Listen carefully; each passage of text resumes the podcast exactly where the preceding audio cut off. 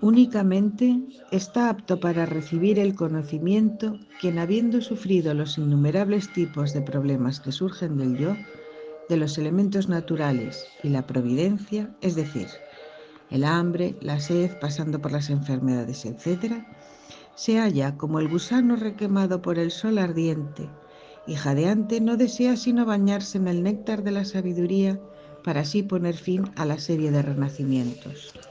Esto es lo que le ocurrió a uno de tales buscadores espirituales. A medida que aumentó su deseo de emancipación, se despreocupó de su esposa, de sus hijos y sus propiedades y huyó de ellos como un corzo recién escapado del lazo del cazador.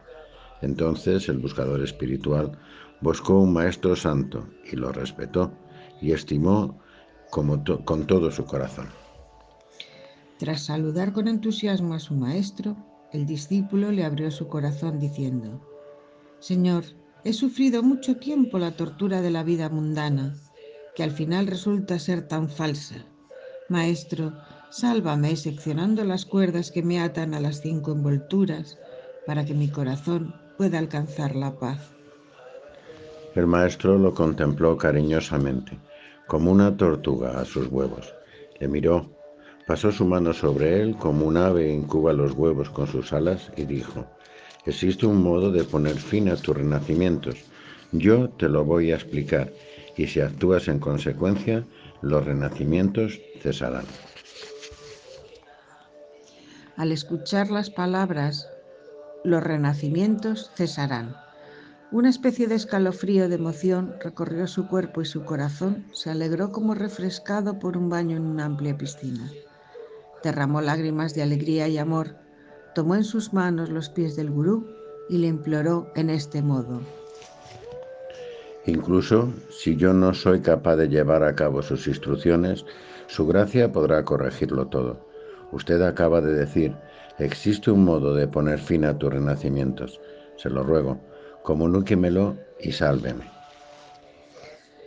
Cuando el gurú ve que el yo del discípulo se haya apaciguado y sometido, el maestro observa el interior del espíritu del buscador espiritual y comienza a instruirle para que pueda alcanzar de nuevo su naturaleza verdadera, como la avispa crea cuidadosamente una celda en la tierra para la oruga que recién ha nacido. Hijo mío, quien ha olvidado su verdadera naturaleza nace y muere y gira y gira sin cesar en la incesante rueda del tiempo, como una pluma en la ventisca, hasta que percibe la verdadera naturaleza de su yo. Si logra percibir que él es el yo individual y su sustrato, entonces se transforma en el sustrato, es decir, Brahman, y, así escapa de la rueda de renacimientos y muertes. Si realmente te conoces a ti mismo, nada malo puede ocurrirte, puesto que así lo has pedido, te lo explico. Señor, ¿puede haber alguien en el mundo que sea ignorante del yo real? ¿Cómo es posible entonces que estén atrapados en el ciclo de nacimientos y muertes? Te lo ruego, dime la verdad sin tacha, puesto que lo imploro con fe sincera. Solo ha logrado la autorrealización quien conoce qué es su cuerpo y quién está alojado en él. ¿Quién está alojado en su interior sino el cuerpo denso? Dices que según tú no puedes hallar otra cosa alojada en tu cuerpo que no sea tu cuerpo denso. Dime entonces, ¿quién era quien soñaba? ¿O quién experimentaba el sueño profundo incluso cuando estaban ausentes el placer y el dolor de tus sueños? O todavía mejor, ¿qué es esta conciencia en el estado de vigilia, en el estado despierto?